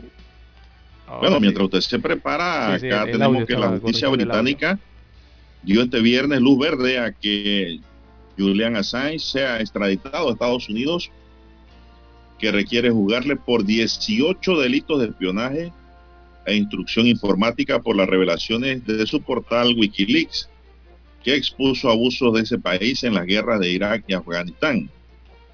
El Tribunal de Apelación de Londres dio la razón a Washington en un recurso contra un fallo del pasado de enero que había denegado la entrega del activista al considerar que presenta riesgo de suicidio. El caso regresará ahora a la Corte de Magistrados de Westminster de primera instancia para que a su vez sea remitido a la ministra del Interior, la conservadora Priti Patel, que debe decidir si ejecuta la extradición. Este nombre tiene que ser así, Lara, Priti Patel, porque es un apellido hindú. Yo lo dije en inglés, Patel. Estela Morris, la prometida del periodista de 50 años y madre de sus dos hijos menores, ya ha adelantado que recurrirán lo antes posible el injusto, el injusto fallo, lo que significa que este proceso se alargará mientras Assange sigue en prisión preventiva en la cárcel londinense de Belmarsh. En el dictamen presentado ayer, los jueces Jan Bornet y Timothy O'Reilly discrepan en la línea con Estados Unidos con la actuación de la magistrada Vanessa Bannister de la Corte de Westminster. Señala que antes de pronunciar su fallo contra la extradición debió haber informado a la justicia estadounidense de sus intenciones para que ella entonces pudiera presentar garantías sobre el régimen penitenciario que se aplicaría al acusado a fin de minimizar los riesgos para su salud. En todo caso, Burnett y Hallerid señalan que las garantías presentadas a posteriori ante el Tribunal de Apelación son suficientes y por tanto se puede proceder a la entrega del activista, aunque ellos dicen que debió ser antes. Durante el juicio del 27 y 28 de octubre, el fiscal James Lewis, en representación de Estados Unidos, garantizó que de ser extraditado a Sánchez no será sometido a medidas administrativas especiales, como tener vetada las visitas a la correspondencia, eh, ni ingresaría en la cárcel de Axe Florence de máxima seguridad en Colorado, a no ser que posteriormente hiciera algo para merecerlo. Es decir, lo van a tratar suave, lo van a proteger, lo van a cuidar, pero va a estar preso. Además, Washington promete que mientras estuviera bajo custodia, el programador informático recibiría el tratamiento psicológico adecuado y en caso de condena podría cumplirla en su país natal de Australia. El abogado de Assange, Edward Fitzgerald, rebatió, sin embargo, que nada de esto impide que su cliente sea detenido en un perjudicial régimen de aislamiento o ingrese en otra prisión restrictiva de las muchas que hay en Estados Unidos o que Washington cambie de opinión respecto a la SAN, las prisiones administrativas, no especiales. Dudó además de que la oferta de tratamiento médico sea suficiente, visto los intentos de suicidio del preso en situación similar, y señaló que una posible transferencia a Australia se produciría al final de un largo proceso legal y podría ser eventualmente rechazada, don César. Así que la noticia es que va para Estados Unidos. Así Julian es, la-. La noticia es que los Estados Unidos ganó, ganó eh, ayer ese recurso ante el Tribunal de Apelaciones en Londres, allá en el Reino Unido, en contra del fallo pasado que había denegado esa extradición del activista de Wikileaks, Assange, en ese país que, bueno, lo tienen allí bajo investigación, pero el tema era por el riesgo del suicidio, ¿no? Por eso está en- en- estaba en esta situación. Así que, don Juan de Dios, eh, bueno, lo que le están indilgando a él le podría acarrear eh, hasta 175 años de cárcel. Esto según la defensa y sumado las acusaciones, ¿no? Y bueno, Eh, ese sería, si lo condenan, podría llegar a tener hasta 175 años de cárcel. Eh, si acaba en condena, entonces esto sería un precedente bien eh, no visto, don Juan de Dios. En este caso sería no visto porque no había visto 175 años de cárcel para eh, un, un caso como este. Veamos la cantidad de delitos. Son lo- 18 delitos. Es que está buscando los delitos. Aquí están. Eh, son 18 Yo lo- delitos de espionaje e instrucción informática, intrusión informática tras las revelaciones eh, de su portal Wikileaks, que en otras cosas, eh, recordemos que él expuso los abusos de los Estados Unidos de América en las guerras de Irak y también en Eso la es lo que guerra no me de Afganistán. Y serían 175 años de cárcel eh, que podría incluso ser un precedente para el tema de la libertad de prensa, don Juan de Dios, porque él a través del Wikileaks lo que hizo fue revelar información. Sí, es una, es indudablemente que, ahí se rompe eh, la frontera esta de las revelaciones versus eh, la libertad de expresión, don César. La Organización de Defensa de los Derechos Humanos, Amnistía Internacional, dijo por su parte que no se puede confiar en las garantías ofrecidas por Estados Unidos y pidió que se retiren los cargos. El ex juez español Baltasar Garzón, coordinador de la defensa internacional del activista, mostró a su vez su más profundo desacuerdo con el fallo del tribunal inglés y aseguró que agotarán todos los recursos que les quedan. Esta decisión consuma la persecución política desencadenada por Estados Unidos contra Wikileaks y Julian Assange por haber denunciado hechos gravísimos que afectaban la seguridad de todos, señala en una nota de su despacho. Estados Unidos imputa a Assange, como dijo don César, ya 18 delitos que según la defensa podrían acarrear los 175 años de cárcel. Claro, eh, para mí esa es una pena de muerte a la distancia. No te ejecutan de una vez, pero vas a morir en la cárcel, así que es una pena de muerte a la distancia. Así lo califica el señor Juan de Dios. No sé usted qué opina. ¿Está de acuerdo con él? Así es que 175 años, imagínese usted.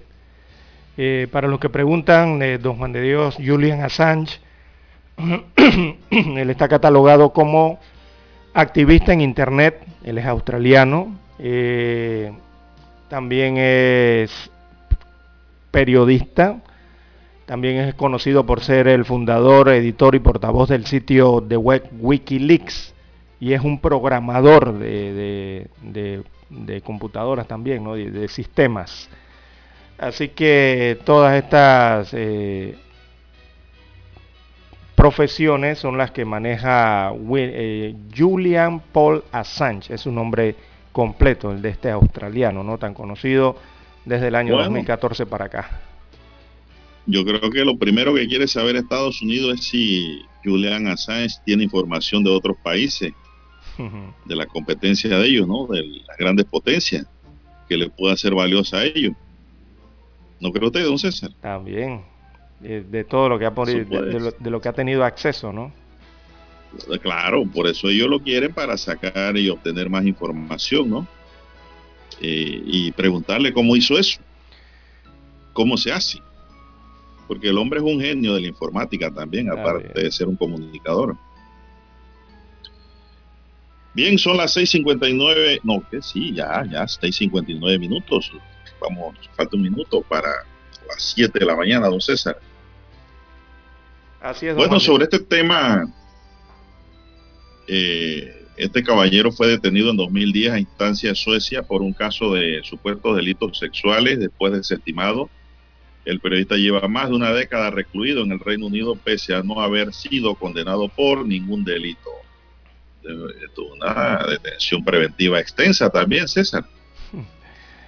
Primero bajo arresto domiciliario, después refugiado en la Embajada de Ecuador en 2012 y a 2019 y actualmente en prisión a la espera que termine el actual proceso. Eso es lo que está ocurriendo con Juliana. Más de una Assange. década, más de una década sigue esa problemática con Julian Assange y ese debate tan acalorado, ¿no? Que genera cuan- cuando se pronuncia su apellido, Eh, se acalora mucho ahí en los Estados Unidos inmediatamente, ¿no?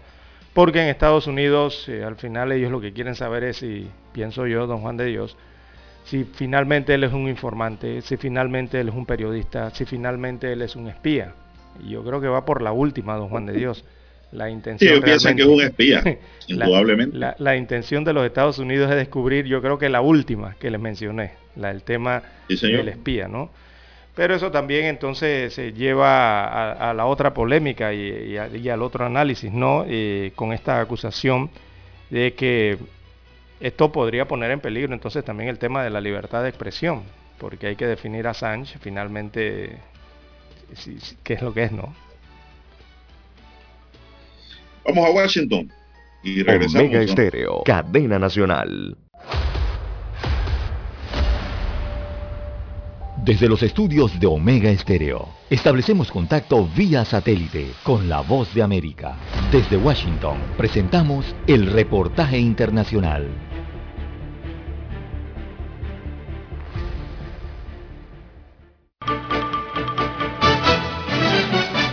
La cumbre virtual para la democracia culminó este viernes con un discurso de clausura del presidente Joe Biden en el que resaltó la importancia del valor de la democracia y los derechos humanos como bienes universales para el desarrollo de los pueblos. Nos informa desde la Casa Blanca nuestro colega Jorge Agobián. En el marco de la conclusión de la cumbre por la democracia, la Casa Blanca se pronunció sobre la decisión de Nicaragua de romper relaciones diplomáticas con Taiwán.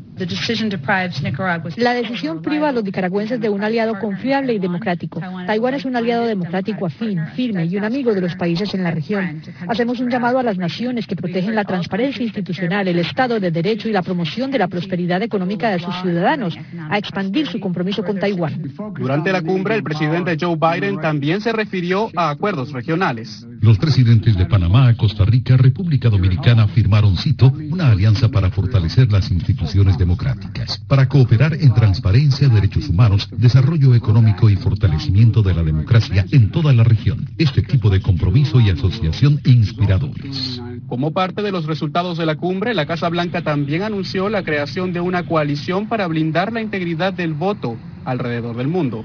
Jorge Agobián, Voz de América, Washington. Las muertes y nuevas infecciones a causa del coronavirus están en ascenso en Estados Unidos, de acuerdo a cifras oficiales.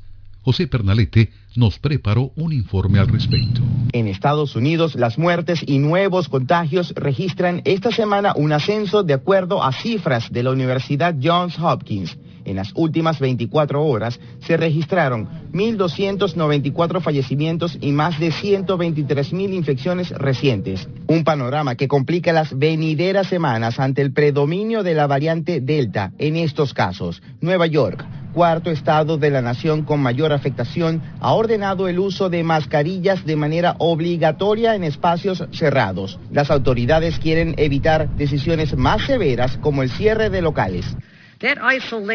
Ese aislamiento tuvo un efecto devastador en la condición humana y nosotros todavía estamos lidiando con las consecuencias hoy. Por lo tanto, para evitar esta situación, hoy estamos promulgando un mandato estatal de máscaras para interiores a menos que una empresa tenga un mandato de vacunación. La Agencia Reguladora de Alimentos y Medicamentos, FDA por sus siglas en inglés, ha autorizado la colocación de refuerzo de vacuna Pfizer en adolescentes mayores de 16 años. Sin embargo, los expertos en salud pública insisten en proporcionar la tercera dosis de inmunización a la mayoría de la población vacunada, sobre todo los adultos mayores. Pero los datos actuales muestran que las vacunas tienen un sólido nivel de protección contra formas graves de enfermedad durante al menos seis meses, aunque se ha observado cierta disminución contra la enfermedad grave. Entre tanto, la Organización Mundial de la Salud advierte que es preocupante la distribución de refuerzos de vacunas en la población de naciones con recursos, mientras países pobres padecen de limitaciones y no pueden acceder a la inmunización.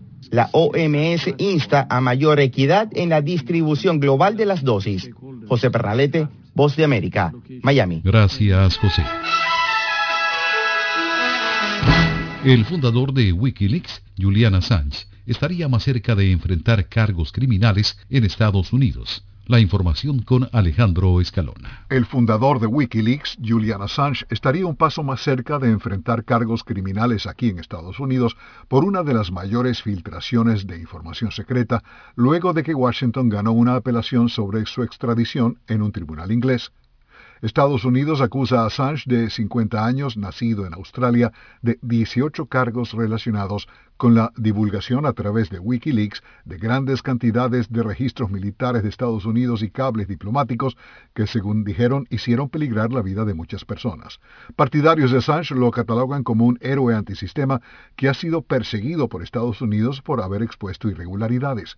El juez británico Timothy Holroyd dijo que está satisfecho con las garantías proporcionadas por Estados Unidos sobre las condiciones de detención de Assange, incluida la promesa de no retenerlo en una prisión de máxima seguridad en el estado de Colorado y que podría ser trasladado a Australia para cumplir su condena si es declarado culpable. El caso ahora irá a la Corte Suprema, la última Corte de Apelaciones del Reino Unido. Alejandro Escalona, Voz de América, Washington. Escucharon vía satélite desde Washington el reportaje internacional.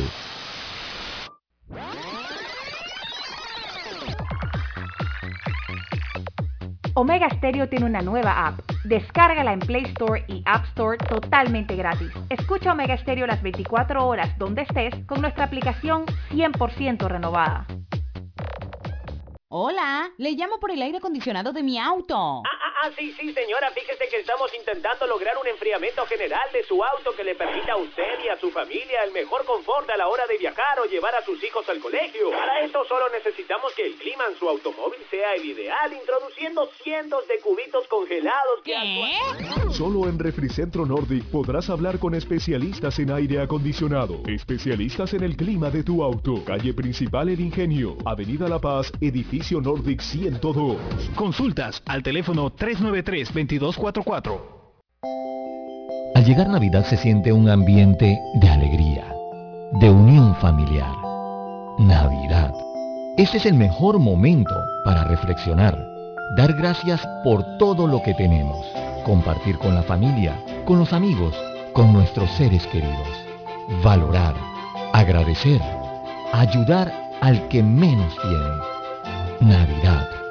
Felices fiestas de fin de año. Les desea Omega Estéreo. Merry Christmas. 107.3. Omega Stereo. Somos Omega Estéreo. 40 años siendo la cadena nacional en FM Estéreo, pionera en Panamá.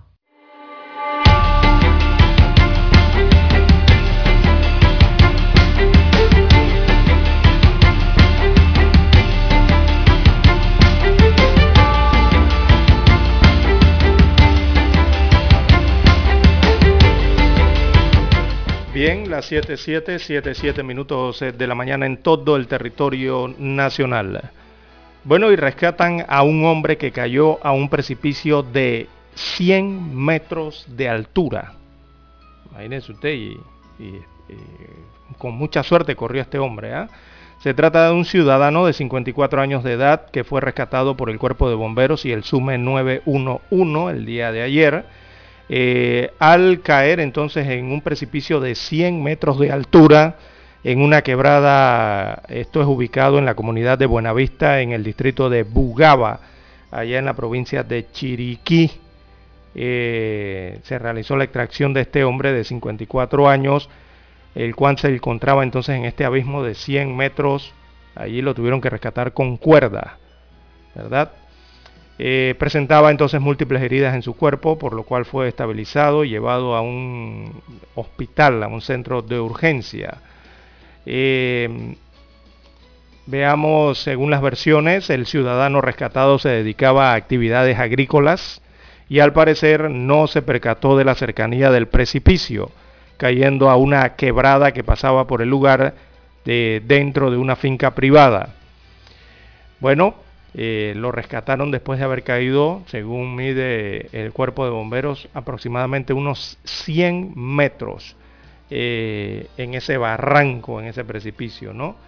y eh, finalmente don Juan de Dios es rescatado con vida, con múltiples heridas, pero está con vida. Y en Chiriquí se han hecho unos 30 rescates en lo que va del año en diferentes puntos de la provincia.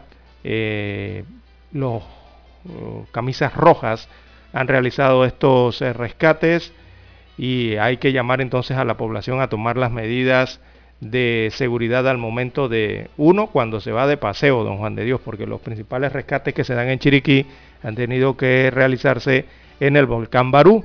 Lo otro es producto de trabajos. En este caso es un tema de un trabajador agrícola, no se percató, se descuidó, bueno, y cayó en esta barranca, en este precipicio. Y al realizar cualquier tipo de labor que, que conlleve riesgos, ¿no? Hay que tomar las debidas medidas de precaución y de seguridad. Y don Juan de Dios, este hombre de 54 años, corrió con mucha suerte porque se tratan de 100 metros de altura. Hay personas que lamentablemente al caer hasta 5 metros de altura eh, pierden la vida, don Juan de Dios. Ahora imagínese 100 metros. Bien, las 7.10, 7.10 minutos eh, de la mañana en todo el territorio nacional. En más informaciones eh, para la mañana de hoy, también tenemos, amigos oyentes, en otros hechos que se registraron durante el fin de semana, digo, perdón, durante las últimas 24 horas. Bueno, eh, se registró, según el reporte, un incendio a través de un tanque de gas en el sector de Paitilla, aquí en el corregimiento de San Francisco, en un edificio, y también se incendió una casa en Condado del Rey, eh, llamas en estos lugares, eh, don Juan de Dios. Así que también el llamado es, oiga, hay que probar eh, verificar sobre todo las líneas, estas que llevan el gas hacia las estufas, hacia las cocinas. Hay muchas que están viejas, otras que están rotas o dobladas. De todo eso hay que tener cuidado. Y también ahora que van a utilizar el horno de las estufas, amigos oyentes, hay que tener cuidado al respecto y hacer lo de la manera con, mayor precaución y también sobre todo revisarla porque eso es parte de la, del equipo que no se utiliza por muchos meses. Así que hay que tener las debidas eh, precauciones. Bien, las 7.11 minutos de la mañana en todo el territorio nacional, la pausa y retornamos. Que este nuevo año les traiga esperanza, salud, fe, alegría, amor, prosperidad dicha, paz. Solo lo mejor para todos los oyentes de Omega Estéreo. Felices fiestas. Omega Stereo.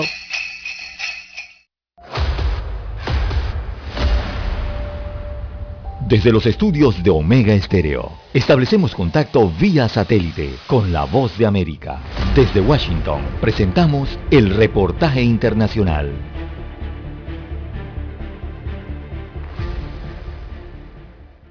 El más alto tribunal de la nación decidió un caso que ha generado mucha controversia en Estados Unidos, señalando que la batalla legal puede continuar, pero mientras tanto sigue vigente la ley actual. La Corte Suprema falló, pero la discusión legal aún no ha terminado frente al futuro del aborto en el estado de Texas. La decisión establece que la ley que impide la interrupción del embarazo a partir de las seis semanas de gestación se mantiene, pero da luz verde a que prestadores de este servicio puedan demandar contra esta medida. La decisión fue aplaudida por organizaciones que se oponen al aborto como Texas Red Light. Laura Sepúlveda, Voz de América, Austin, Texas. Rusia advirtió que varios diplomáticos estadounidenses tendrán que dejar el país antes del fin del mes próximo en el suceso más reciente de una guerra diplomática entre Moscú y Washington.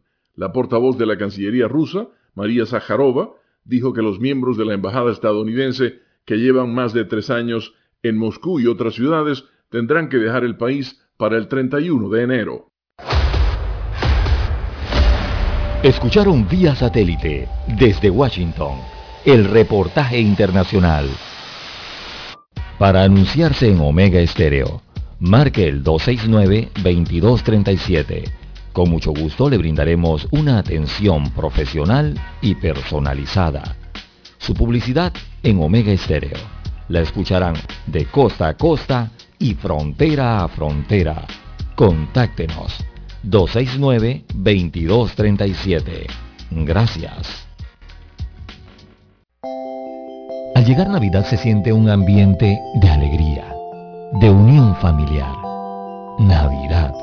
Este es el mejor momento para reflexionar, dar gracias por todo lo que tenemos, compartir con la familia, con los amigos, con nuestros seres queridos, valorar, agradecer, ayudar al que menos tiene. Navidad.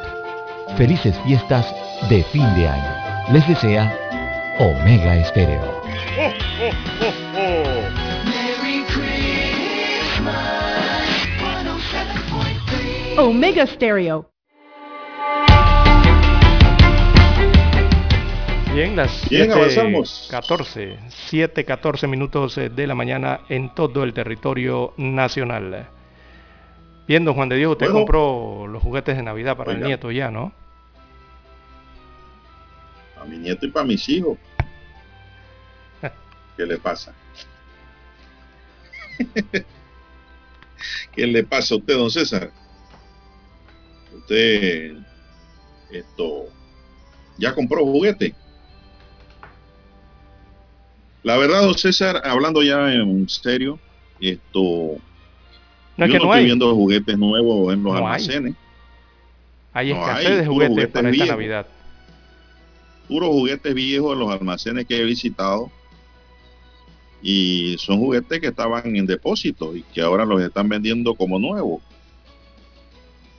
Y la gente está comprando porque ¿dónde más va a comprar?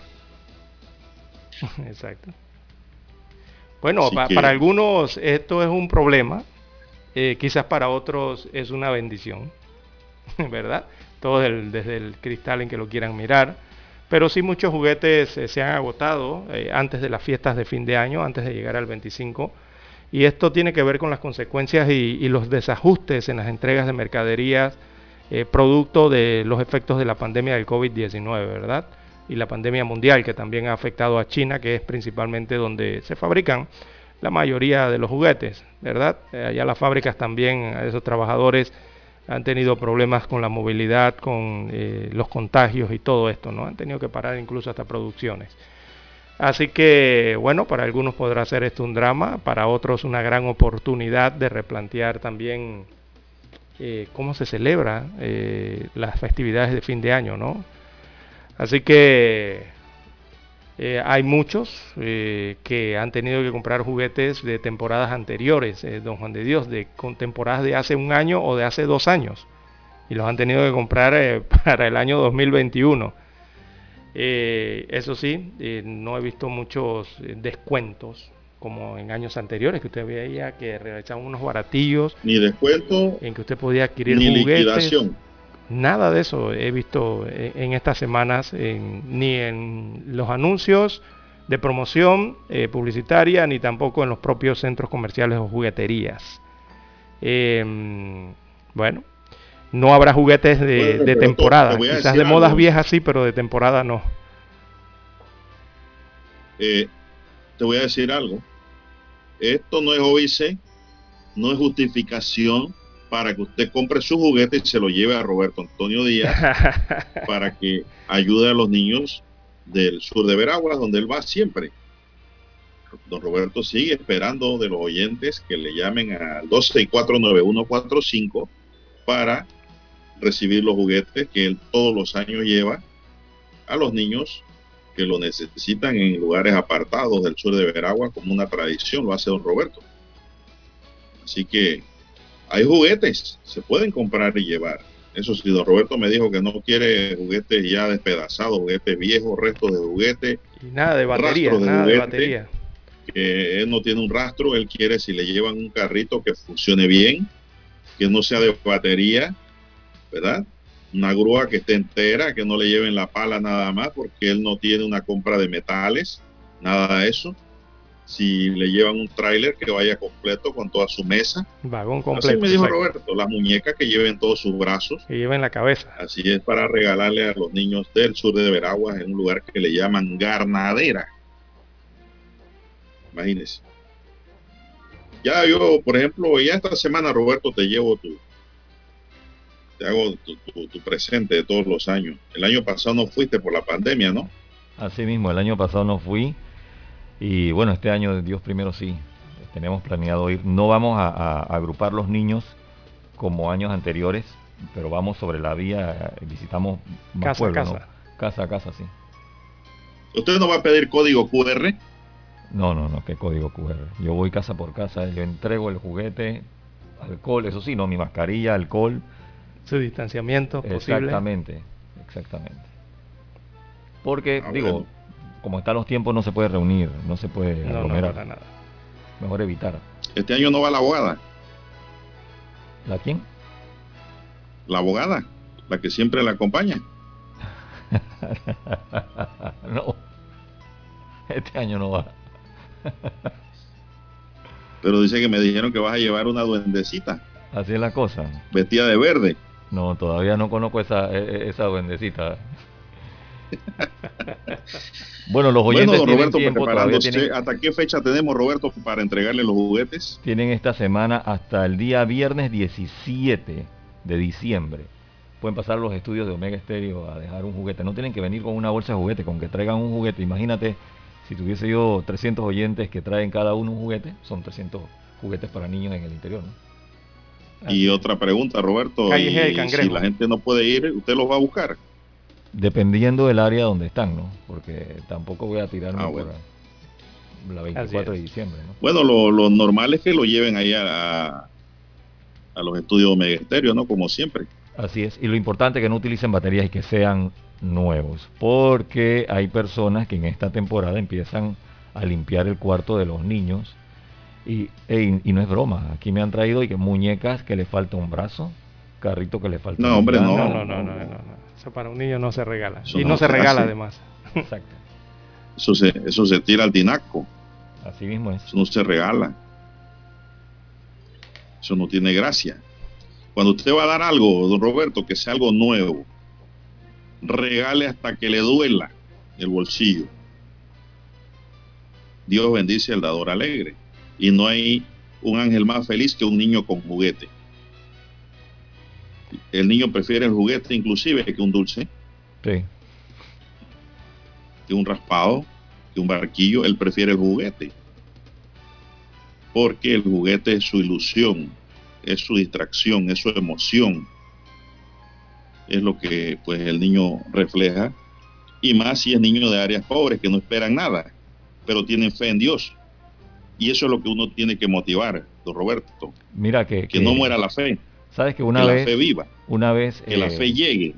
Cuando una- llega don Roberto con los juguetes, ese niño tendrá doble de fe, porque le pidió al niño Dios un juguete. Y le llegó ¿Y Roberto. quiénes tenemos que hacer? ¿Quiénes podemos fortalecer esa fe? Nosotros los que donamos. Así que siempre done un juguete. tú sabes, tú sabes, Dos, tres, lo que usted pueda. sabes que, que uno de estos años que fui a entregar juguetes, ya venía de, vuelta y me quedaba una muñeca y un juego de. Y yo dije, bueno, nada más me queda una muñeca y un juego de té y ya me voy para mi casa. Cuando venía saliendo del área de, del María, venía una señora con una niña. Y yo empecé a pitar, ¿no? Pi, pi, pi, pero esas calles son bien angostas, así que me tuve que echar ahí a un ladito. por- y yo le hago señal a la señora y que venga. Y viene la señora y le digo, mire, aquí tengo un- unos juguetes para la niña. Y le dice la señora, que me imagino que era la abuela, porque se veía bien mayor, dice, ¿ves? Te dije que tenías que tener fe. Yo sabía que te iban a regalar algo. Mire usted, Sí. usted. Así es, bueno, eh, pueden donar los juguetes aquí a don Roberto Antonio Díaz. La dirección es calle G El Cangrejo. Aquí están ubicados los estudios de Omega Estéreo en el corregimiento de Bellavista, calle G. Para los que no saben dónde está la calle G, bueno, es la calle que viene bajando por detrás del conocido Parque de Vía Argentina o el Parque Andrés Bello, que es su nombre correcto. Eh, o la, que, la que atraviesa también, ¿no? Cerca a la casa de Roberto Durán. Allí en la cuadra, en la esquina, está ubicada, eh, están ubicados los estudios de Omega Estéreo para ubicar a los amigos oyentes, ¿no? Aquí en el Cangrejo. Si no, ¿hay algún número donde lo puedan contactar, don Roberto? ¿Algún aquí número? mismo en cabina, 264-9145.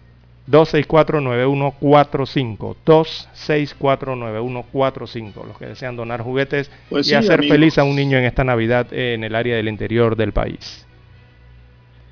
No hay un niño más triste que aquel que no tiene un juguetito, don Roberto. Se lo digo por experiencia. Así es, eso es difícil.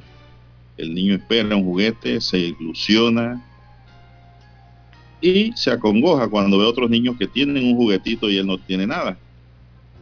Entonces hay que hacer felices a los niños, el hombre del mañana.